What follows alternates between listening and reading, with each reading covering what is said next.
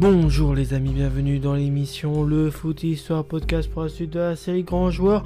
On est rendu pour l'épisode numéro 378 et je tiens à préciser, comme à chaque début d'épisode, que les informations sur les joueurs que je fais sur le podcast proviennent du site Football The Story.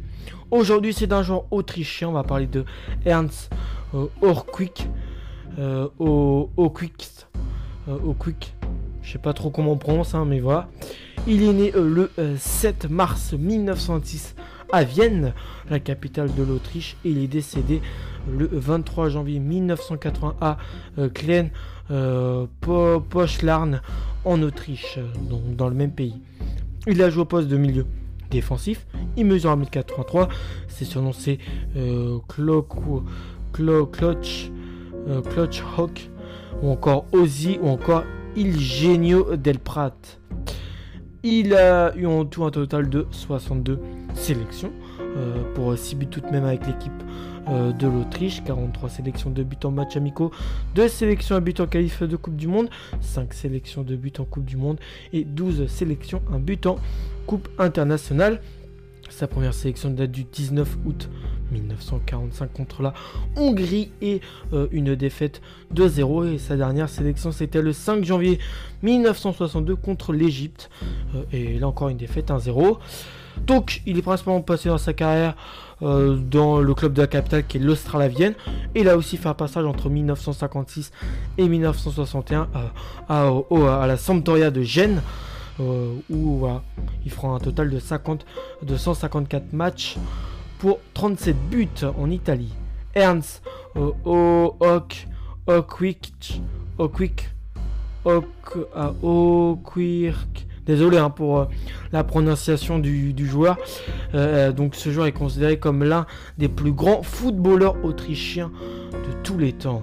Surnommé Clock, surnommé Cl clutch ou orc euh, que l'on euh, pourrait traduire par régler euh, comme du papier à musique par les Britanniques pour sa capacité à organiser le jeu et à être le dernier rempart devant les deux défenseurs.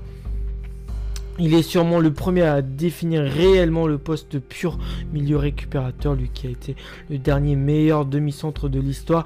Il était connu pour son style euh, et éthique, euh, sa régularité et sa technique de jeu. Les fans l'aimaient également pour sa modestie et son fair play. Les médias internationaux de l'époque nomment l'Autrichien comme le meilleur centreur dans le monde dans les années 50, toujours parfait dans son rôle de maître à jouer, le vrai métronome de ses équipes.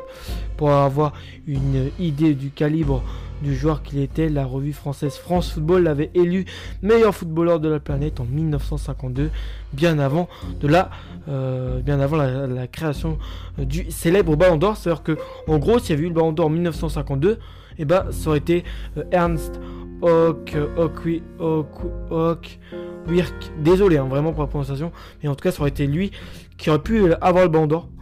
Donc, malheureusement, il est né un peu, j'ai envie de dire, à la mauvaise époque. Né à Vienne, le euh, milieu autrichien commence sa carrière comme avant-centre. Il rejoint son premier club qui est le FC Stadlo, Stadlo local euh, en 1938. Il joue ensuite pour le Floridorfer AC où il a été repéré par l'international autrichien Joseph euh, Smistik, membre de la Wunder ou,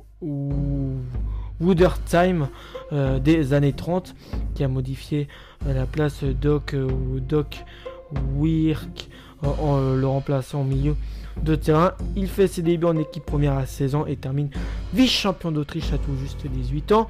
Ses bonnes performances attirent l'œil des plus grands clubs du pays.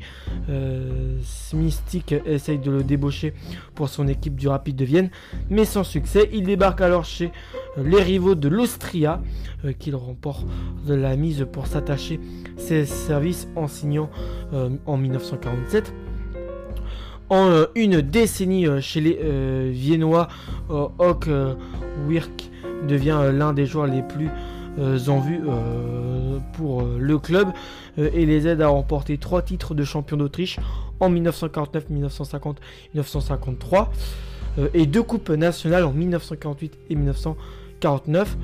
Donc, pour un peu résumer la chose, son entraîneur, hein, qui, voilà, qui, qui était international autrichien, son entraîneur qui est Joseph Smitik, avait essayé, parce que vu que tous les gros clubs du pays voulaient se l'arracher, voulaient essayer de, recruter le joueur et a essayé de le faire venir euh, euh, au, euh, dans, le, dans le club du Rapide de Vienne. Mais bon, au final, pas de bol puisque c'est l'ennemi, l'Austria de Vienne, qui l'a remporté. Donc il a permis au club hein, de remporter trois titres de champion d'Autriche en 1949, 1950, mais aussi en 1953, et deux coupes nationales en 1948 et 1949, avec le brassard au bras entouré euh, des euh, Stojaspal. Euh, des Stojaspal, Uber ou Orednik qui régale le public. Il montre toute sa classe avec un peu euh, avec toute sa classe avec un jeu dépouillé de euh, fioritures et d'une vision hors norme présenté à la Sampdoria par Alberto Ravano. Il devient le second footballeur autrichien à fouler les pelouses de Serie A après Engelbert Koenig dans les années 40. Ernst Hock Wirk débute euh, dispute 5 saisons avec euh, le club de Gênes, dont il devient très vite le capitaine, surnommé Il, euh, Dio par les supporters génois. Il est l'une des stars du calcio et participe activement à la quatrième place du club lors de la saison 1960-61. Sa meilleure performance à l'époque en 1961. Il décide à 35 ans de retourner en Autriche dans son club de cœur, l'Austria de Vienne, le temps de décrocher un nouveau doublé Coupe Championnat. Donc euh, pour l'instant, là, au moment où je suis rendu à, vous lire son histoire, et ben c'est vraiment un, on peut voir qu'avec toutes les coupes d'Autriche ou même de titres de champion d'Autriche qu'il a remporté, ça reste une légende de son pays. Côté sélection, il est régulièrement appelé en équipe nationale d'Autriche entre 1947 et 1962. Il fait ses débuts en 1947, prend part euh, aux Jeux Olympiques d'été de 1948 à Londres et devient euh, au début des années 50 un titulaire indiscutable en sélection. Il participe à la Coupe du Monde 1954 en Suisse où il dispute tous les matchs de l'équipe. Il euh, emmène les rouges et blancs jusqu'en demi-finale et termine à la troisième place du tournoi, inscrivant au passage euh, deux buts dans la compétition. On retiendra le prolifique quart de finale Autriche-Suisse, euh, et c'était une victoire autrichienne 7 buts à 5, donc ça devait être un match vraiment intéressant à voir. Considéré comme l'une des plus grandes rencontres de l'histoire des Coupes du Monde, Autriche-Suisse. Ce sera sa seule expérience à ce niveau-là, puisqu'il ne participe pas au mondial organisé 4 euh, ans plus tard en Suède en 1958, hein, qui est une Coupe du Monde assez connue parce que la France aura fait une belle épopée à, cette Coupe du Monde-là. Je crois en allant jusqu'en finale ou en finissant troisième, je crois. Enfin, je sais plus.